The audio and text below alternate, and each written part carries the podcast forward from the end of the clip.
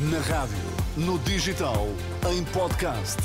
Música para sentir, informação para decidir.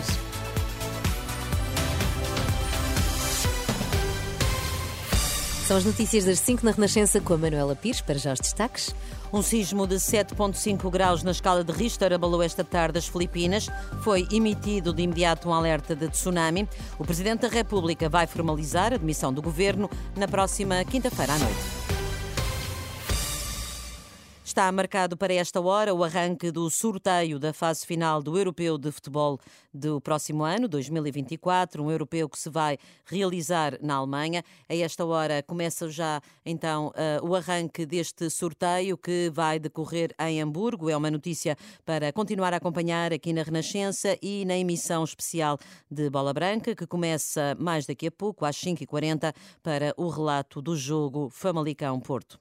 Um terremoto de 7,5 graus na escala de Richter foi sentido esta tarde nas Filipinas, na ilha de Mindanao, a uma profundidade de 63 quilómetros. Foram emitidos alertas de tsunami quer nas Filipinas, mas também no Japão. As autoridades filipinas, citadas pela agência Reuters, pediram já às populações que moram junto à costa de Surigao del Sur e também em Davao Oriental para abandonarem de imediato o local e para se dirigirem com urgência para o interior da ilha.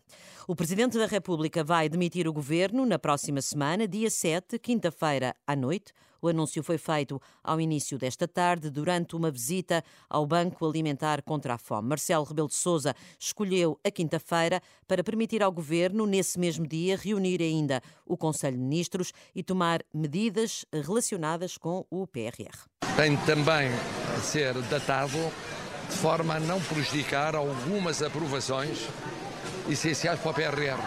Será 7 à noite para produzir efeitos a partir de 8, para ainda se realizar o Conselho de Ministros dia 7, que é importante para decisões fundamentais para a economia portuguesa.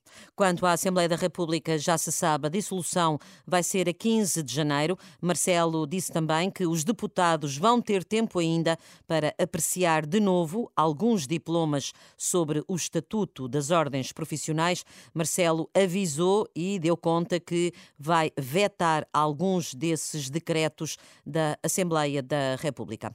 O presidente executivo da TAP garantiu esta tarde que, apesar da crise política e do adiamento de uma decisão, os operadores estrangeiros candidatos à privatização da TAP mantêm o interesse na compra da companhia aérea.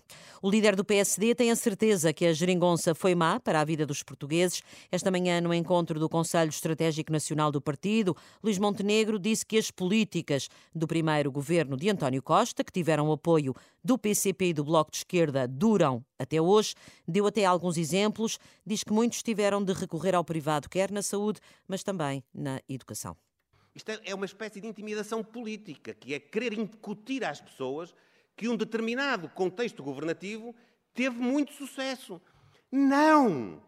A geringonça, com os três partidos, ou só com o Partido Socialista, foi má para a vida das pessoas. Foi com o Partido Socialista, com o Bloco de Esquerda e com o Partido Comunista que se atingiu este número. 25% dos alunos do ensino secundário em Portugal frequentam colégios privados. Quem são esses alunos? São os que têm mais dinheiro.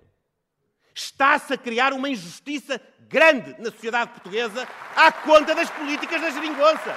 O líder do PSD avisou ainda que as mesmas políticas continuam ainda neste governo do PS.